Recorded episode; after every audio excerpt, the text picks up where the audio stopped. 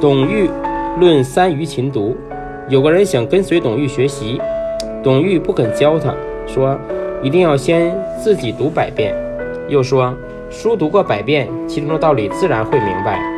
那个想跟他学习的人又说苦于没时间。董玉说应该利用三余。有人问三余是什么意思？董玉说冬季不耕作是一年中多余的时间，夜间是一天中剩下的时间。阴雨的日子不去田间是随时多余的时间，充分利用三余，怎么会没时间读书呢？